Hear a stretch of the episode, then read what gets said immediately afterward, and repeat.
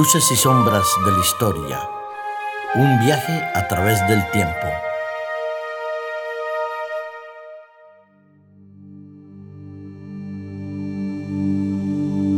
Qué alegría y de verdad qué privilegio el poder comenzar una nueva emisión en compañía de un profesor, de un maestro de la historia y de la vida, un gran amigo como es Darío Sangüesa. Un placer saludarte.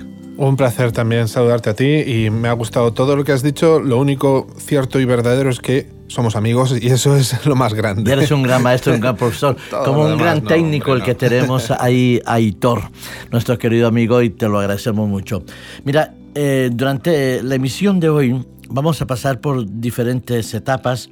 Vamos, seguimos un poco repasando la historia del Imperio Romano y nos vamos a situar más o menos hacia el año 31 antes de Cristo y vamos a hablar de dos fracciones, dos segmentos enfrentados eh, de una manera muy fuerte en el Imperio Romano, pero que hay un poeta, Virgilio, que describe una batalla en la famosa obra Leneida y la describe de esta manera.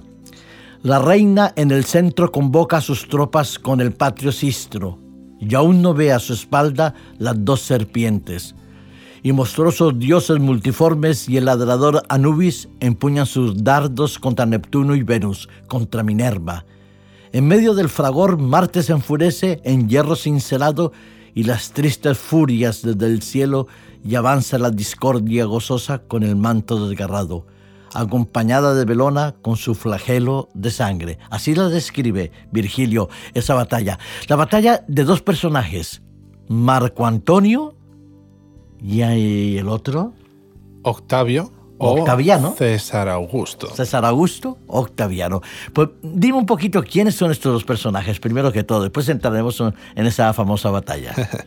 bueno, pues eh, cuando muere Julio César, em, hay una nueva guerra civil, sobre todo para, para aniquilar a esa facción que había, que había conjurado contra Julio César. Y Marco Antonio, el gran amigo de, Julio, pues eh, hace todo lo posible para que esos que habían conjurado contra César pues mueran. Y bueno, se impone un nuevo triunvirato que es eh, Marco Antonio Lépido y eh, Octavio, o, también conocido como Octaviano en aquellos tiempos. Y bueno, pues en ese, en ese triunviro hay alguien más poderoso, alguien que quiere tener el poder, que no ve bien que las cosas estén divididas entre tres.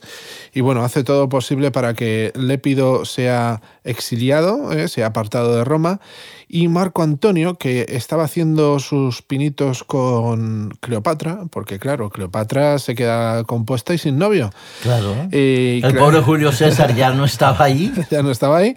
Así que Cleopatra, siempre con el interés de velar por Egipto, pues eh, se une a Marco Antonio. Marco Antonio es muy feliz con Cleopatra, ¿eh? si atendemos a lo que decía Shakespeare. y la verdad es que en, en esa en ese fragmento de la Eneida, cuando habla de, Anubis y de las dos serpientes, está hablando también pues, un poquito de lo que sería el reino de Egipto y que Cleopatra pues, presta apoyo a Marco Antonio en esa lucha, en esa batalla de Aquio, en la cual pues, eh, Octavio intenta, intenta parar los pies a Marco Antonio. ¿no? Ahí digamos que es una lucha de poderes bastante importante. Y si hubiese ganado Marco Antonio, pues otra, otra historia estaríamos hablando, pero en aquellos momentos pues ganó Octavio, Octavio Augusto. Y la verdad es que fue una batalla bastante, bastante importante. Importante y de verdad con una concentración de fuerzas tremendas, tremenda.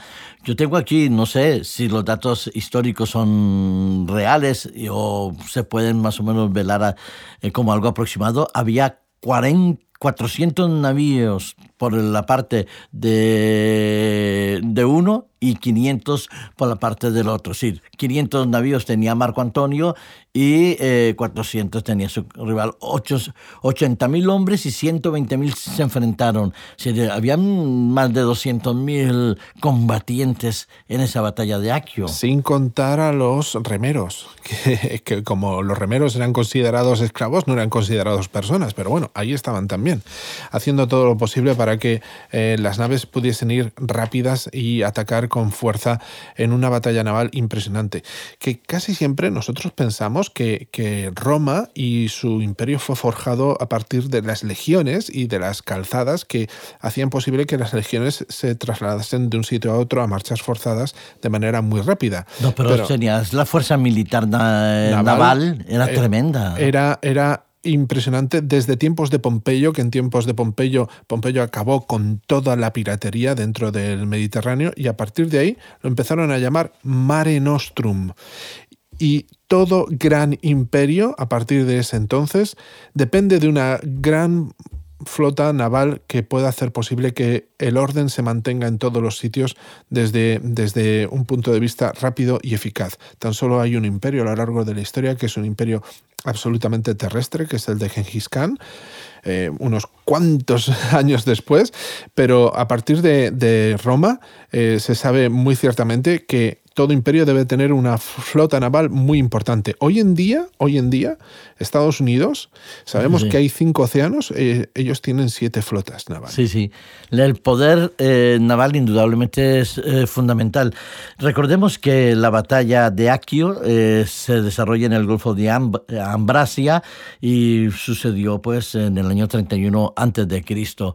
Los combates eran indudablemente tremendos había un, deseo de poder, una supremacía a mantener y la influencia de un lado de Cleopatra, como lo decías, apoyando a Marco Antonio y Octaviano, pues que tenía la parte del Senado.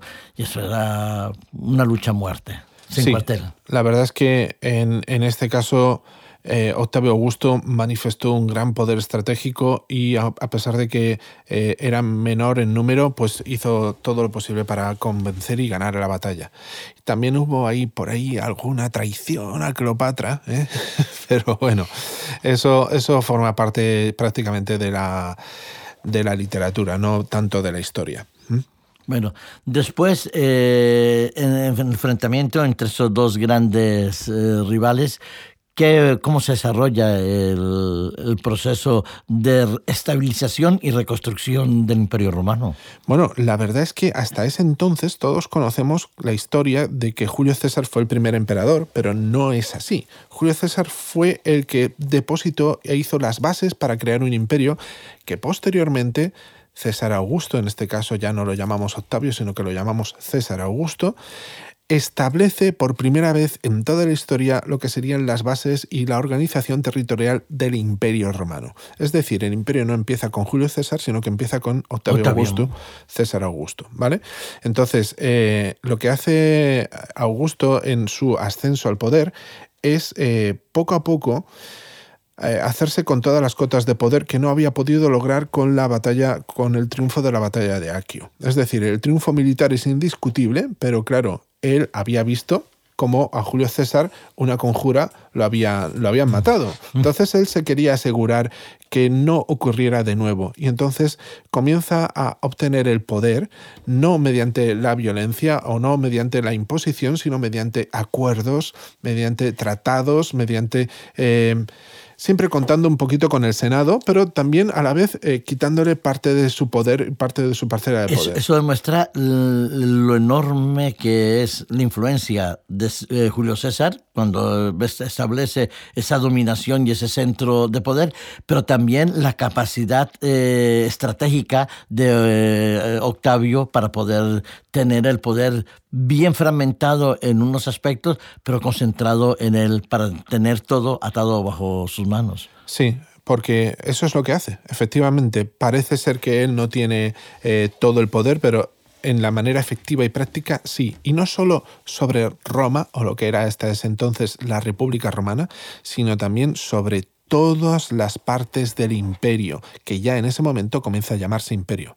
Por cierto, una, pregunta mm, para ti y para todos los oyentes. ¿Qué diferencia hay entre un emperador y un rey?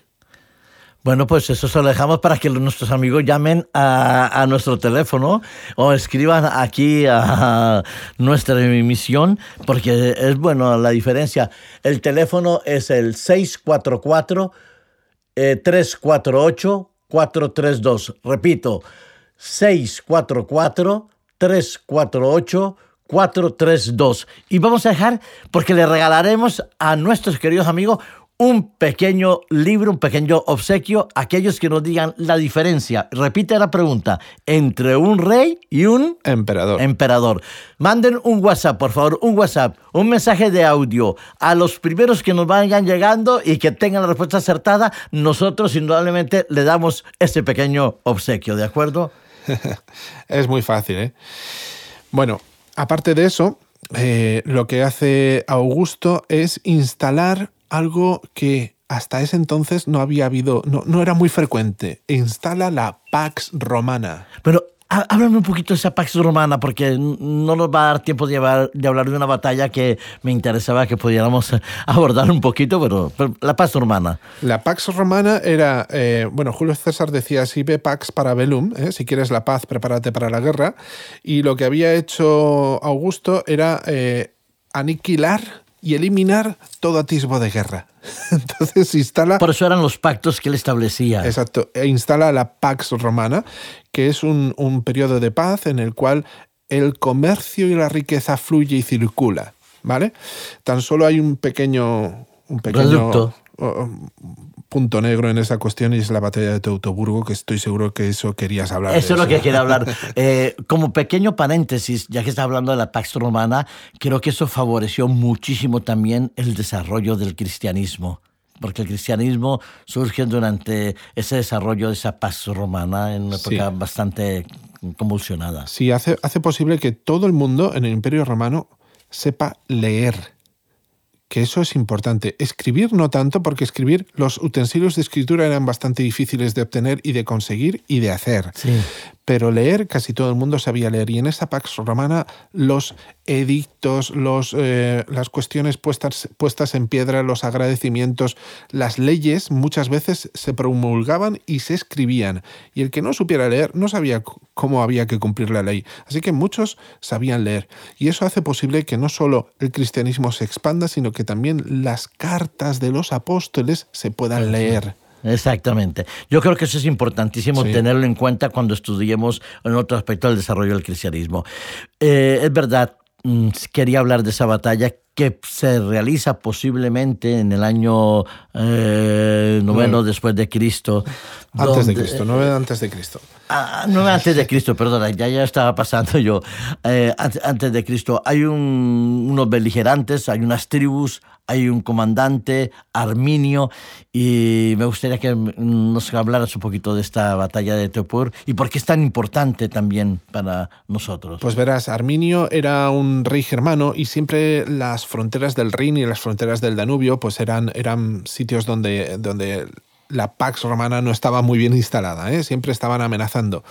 Arminio había sido educado en Roma con lo cual sabía perfectamente latín y también sabía perfectamente las estrategias del ejército romano porque había sido educado como patricio. Mm. Entonces, todas las estrategias y todas las maneras las técnicas romanas de lucha y todo eso los lo sabía, lo sabía perfectamente. Cuando vuelve a su patria, eh, Arminio se hace con el poder y decide plantar cara a Roma y decide echar las fronteras del Rin más hacia el sur, lo que haría retroceder a Roma. Eh, Augusto manda a su, a su general mejor que había en aquel entonces, que es Varo, y lo manda con bastantes legiones. No sé si lo manda con seis, siete legiones, algo. ahora, no lo recuerdo bien. Pero el caso es que para moverse todo semejante contingente. Había seis, legiones y una subsidiaria que.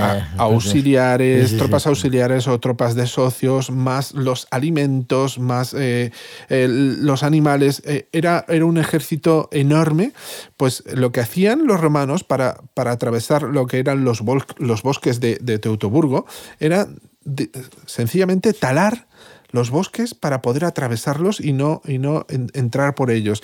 de hecho, hoy en día las fotografías aéreas aún muestran ese avance que, prácticamente mm. como una avenida fueron talando, fueron talando y, se corta abruptamente ¿no? ese, ese avance porque eh, tardaban mucho tiempo en, en, avanzar un kilómetro. Entonces, A partir de ahí, pues ellos eh, deciden atravesar el bosque y ese es su, esa es su mayor error. Claro, porque mm, para nuestros queridos amigos radioyentes y televidentes, hay que recordar que es una zona geográfica bastante complicada. La orografía es, mm, de verdad, lo menos adecuado para un combate con las estrategias del Imperio Romano que tenía. Sí.